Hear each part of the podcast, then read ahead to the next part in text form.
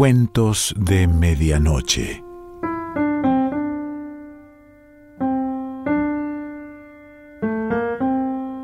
El cuento de hoy se titula Acuérdate de Azerbaiyán y pertenece a Roberto Arlt.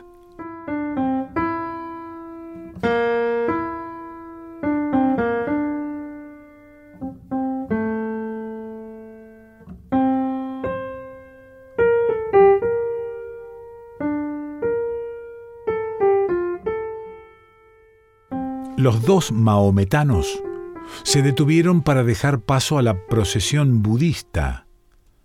Con un paraguas abierto sobre su cabeza, delante de un palanquín dorado, marchaba un devoto. Atrás, oscilante, avanzaba el cortejo de elefantes, superando con sus budas dorados cargados en el lomo la verde copa de las palmeras. El socio de Azerbaiyán, el prudente Mahomet, dijo, mirando a un gendarme tamil detenido frente a una dama de Colombo, cuyo cochecito de bambú arrastraba un criado descalzo. Que el profeta confunda el entendimiento de estos infieles. Para ellos, el eterno pavimento de brasas del infierno, murmuró Azerbaiyán con disgusto, pues una multitud de túnicas amarillentas llenaba la calle de tierra. Esta multitud mostraba la cabeza afeitada y casi todos se refrescaban moviendo grandes abanicos de redondez dentada. Azerbaiyán, con ojos de entendido, observaba los tipos humanos y descubría que en aquel rincón de Ceilán estaban representadas muchas de las razas del sur de la India. Se veían brahmanes con turbantes chatos como la torta de una vaca, músicos con tamboriles revestidos de pieles de serpiente y trompetas en forma de cuerno de elefante, chicos descalzos, de vientre hidrópico y desnudo, sacerdotes budistas con la cabeza afeitada, parias, cubiertos de polvo como lagartos y más desnudos que monos, jefes candianos, tripudos, con grandes fajas recamadas en oro y sombreros descomunales como fuentones de plata. Se reconocían los pescadores de perlas por sus ojos teñidos de sangre y la descomunal grandeza del pecho. Había también allí algunos ladrones chinos, moviendo los ojos como ratones, y varios estafadores ingleses, que, con las manos en los bolsillos, miraban irónicamente desfilar la procesión sacudiendo en el aire las cenizas de sus cigarrillos. Vámonos, dijo Azerbaiyán, y Mahomet, encogiéndose de hombros, siguió a su cofrade. ¿Tienes el dinero? Preguntó Mahomet. Azerbaiyán asintió, sonriendo. El dinero en buenas rupias indostanas, estaba liado contra las carnes de su pecho. Azerbaiyán y Mahomet habían vendido el fumadero de opio a un traficante chino. Azerbaiyán y Mahomet eran nativos de Tánger. Pero el azar de los negocios los había arrastrado hasta Colombo, donde siguiendo el ejemplo de la comunidad musulmana, se dedicaron a combinar el ejercicio de la usura con la explotación de campos de arroz y fumaderos de opio. Claro está que no podían jurar sobre el Corán que el dinero con que iniciaron sus negocios había sido honradamente adquirido. Hacía algunos años, eh, los dos compinches entre las nieves del Himalaya aturdieron a palos a un espía prófugo de la policía inglesa. Inútil que, intentando defenderse, el fugitivo tomara por la chilaba a Mahomet al adivinar sus ladrones propósitos. Más rápido, Azerbaiyán le hundió con un golpe de báculo el casco de corcho hasta las orejas. Y después de aligerarle de sus libras, huyeron a Monte Traviesa, y así vinieron a recalar a Ceilán. Ahora, Azerbaiyán y Mahomet tomaron por un polvoriento camino torcido entre palmeras. A lo largo de cobertizos de bambú se veían hileras de viejas lavando azafrán. Más allá, junto a un muro gris de piedras y de adobes, tres ancianos de turbante trabajaban frente a un telar. Una malaya hacía girar su rueda. Los hombres levantaron la vista cuando los dos mahometanos pasaron, y la mujer murmuró un conjuro para protegerse del mal de ojo. Junto a la silla del Buda me espera un pescador de perlas, dijo de pronto Mahomet. ¿Qué te quiere? Es forastero, dice que tiene una perla. Robada, probablemente. Debíamos verla.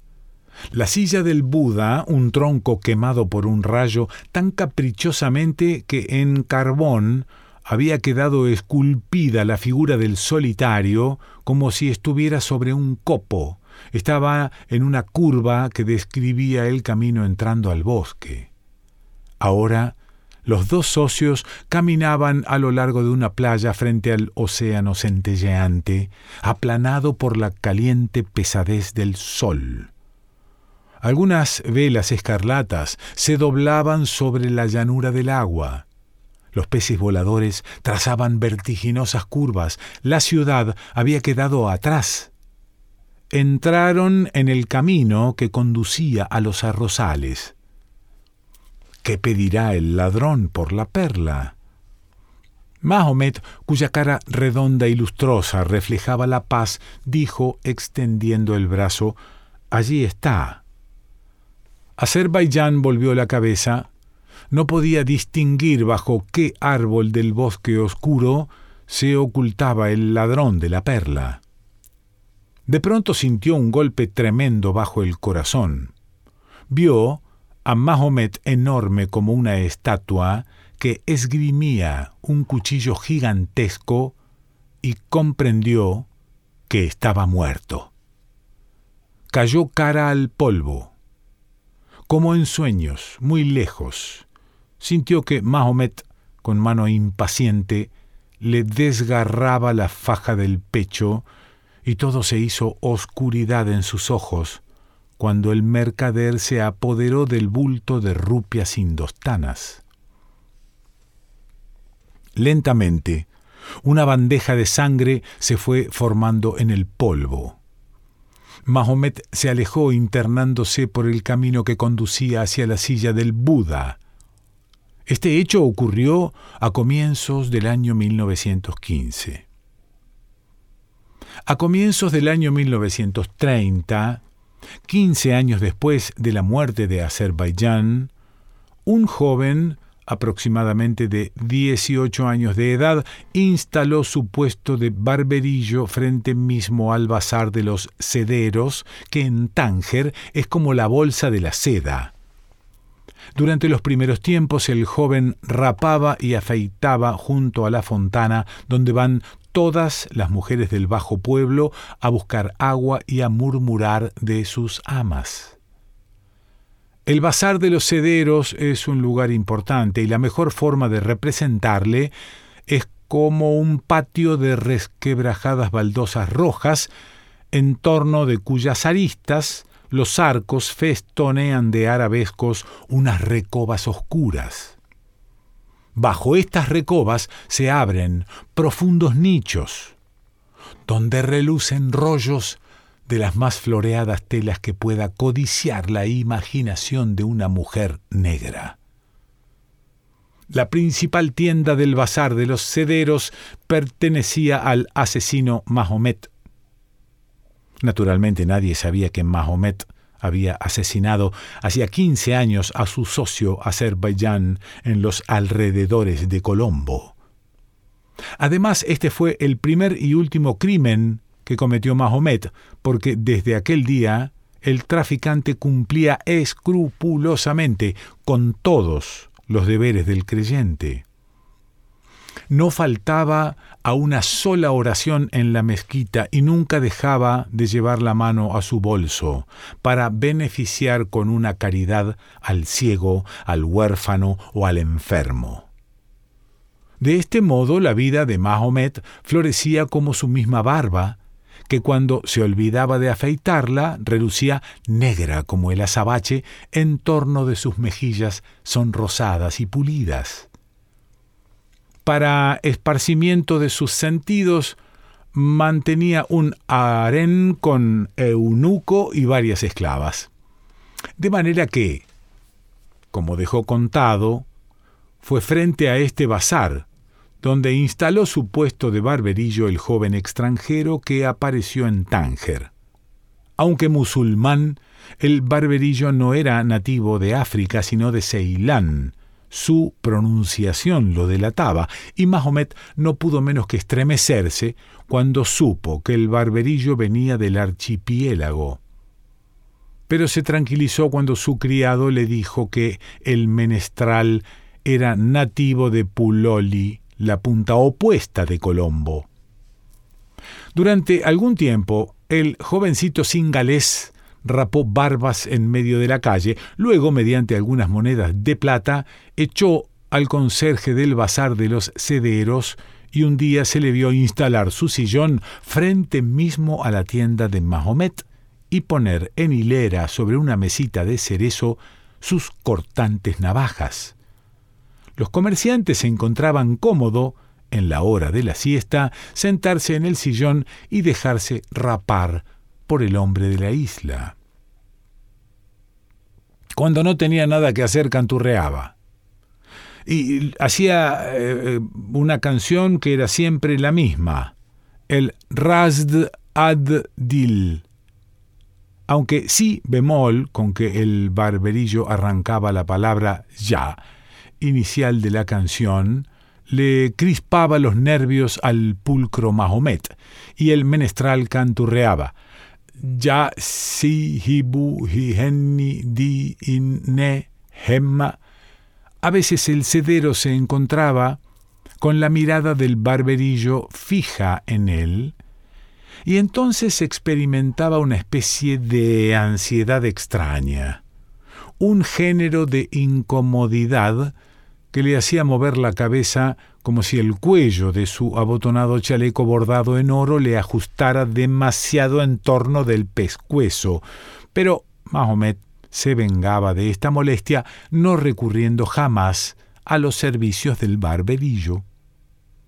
A pesar de esto, el hombre de la isla le saludaba respetuosamente, como si el cedero fuera su padre, o el protector de su hermana y su madre, Mahomet Orondo, gordo, con las mejillas lustrosas, recibía el saludo del mozo de las navajas con ostensible tiesura y dignidad.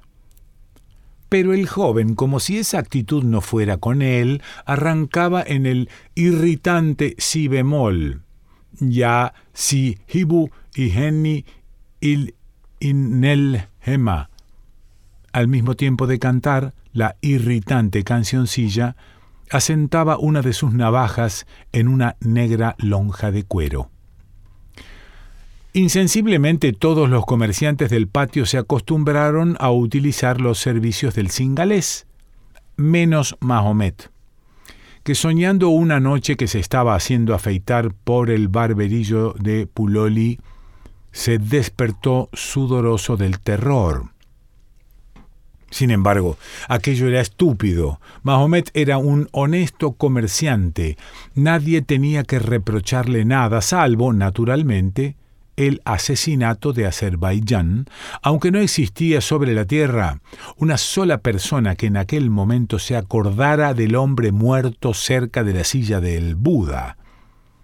Un gendarme, se detuvo frente a Mahomet. Mi cadí quiere hablar contigo. ¿El cadí? Parece que un traficante envidioso de tu prosperidad te acusa de estar en tratos con contrabandistas de seda. Vete, que ya iré a ver a mi juez. Quedó solo el comerciante frente a sus rollos de seda e involuntariamente sus dedos en horqueta se tomaron la mejilla. Estaba barbudo. No podía presentarse así ante el cadí. Una falta de respeto semejante no lo inclinaría al juez hacia la equidad ni a la benevolencia. Tampoco tenía tiempo de ir hacia la finca del marchán y precisamente allí, de brazos cruzados frente a su sillón, estaba el mancebillo cingales, canturreando, como de costumbre, en el irritante si bemol ya sa hibu y henni il innel gemma, hizo una señal al barberillo y éste se acercó al opulento mercader. Trae tu sillón. Tendrás el alto honor de cortarme la barba. Respetuoso se inclinó el hombre de Ceilán, luego diligentemente entró su sillón a la tienda del asesino de Azerbaiyán. Mahomet se apoltronó, el barberillo le puso una toalla en torno del cuello que le caía sobre el pecho como un babero, y después de humedecer la brocha, comenzó a enjabonar las mejillas del cedero. La brocha cargada de espuma iba y venía por el rostro del comerciante y se arremolinaba en torno de las extensiones de barba dura.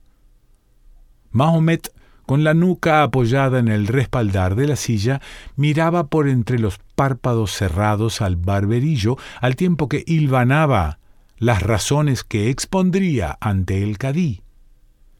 El hombre de Ceilán se inclinó y tomó una navaja una navaja pesada, de filo ancho, que comenzaba a repasar pulcramente sobre una lonja de cuero. A ver si te apuras, rezongó Mahomet. El barberillo le dio a la navaja dos últimos toques sobre la palma de su mano. Se inclinó sobre Mahomet, suspendió la navaja sobre la garganta del cedero y le susurró con voz sumamente dulce, ¿Te acuerdas de Azerbaiyán?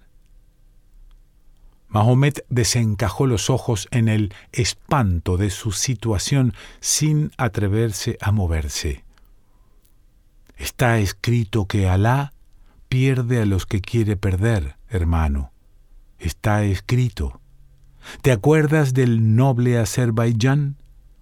Le dejaste por muerto junto a la silla del Buda, pero vivió el tiempo suficiente para hacerle jurar a mi madre que yo, su hijo, lo vengaría. Me ha sido fácil encontrarte. Mi madre sabía que tú vendrías a Tánger a deslumbrar a los creyentes con tu fortuna robada. Gruesas gotas de sudor crecían en la frente de Mahomet. Su boca entreabierta dejaba ver el fondo de la garganta y no se atrevía a moverse. Sabía que el barberillo estaba allí trabajando en el bazar de los cederos hacía dos años con el exclusivo fin de tomarse venganza cortándole el pescuezo.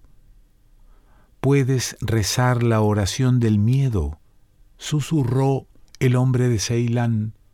Quizá el misericordioso te la tenga en cuenta. A pocos pasos del cedero, sus camaradas, agrupados en torno de un vendedor de té, reían una historia de mujeres negras, y ellos no sospechaban que él estaba entre las manos de un hombre que dentro de algunos instantes lo degollaría como a un cordero profundamente y ya sentía el filo de la navaja penetrar en su carne y quería gritar y no podía. Grandes nubes rojas circulaban frente a sus ojos. El hombre de Ceilán le parecía un gigante inclinado sobre él entre bloques de montañas escarlatas. Dentro de su cuerpo una tensión misteriosa le asfixiaba, retorciéndole fibra por fibra. De su enemigo ahora solo distinguía la doble hilera brillante de los blancos dientes y de pronto, al sentir el frío acero rozando su piel, un dolor atroz, como si fuera un dolor de muelas en el corazón, le paralizó la respiración. Y súbitamente el corpachón encogido se relajó sobre el respaldar del sillón y la cabeza se deslizó hacia un costado. El mancebo retrocedió. Un hilo de sangre escapaba de la boca del cedero. Y el mancebo comprendió que Mahomet se había muerto de miedo.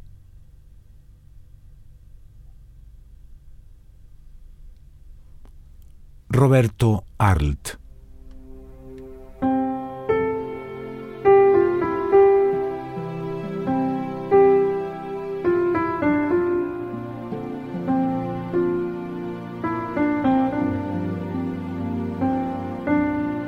Cuentos de Medianoche.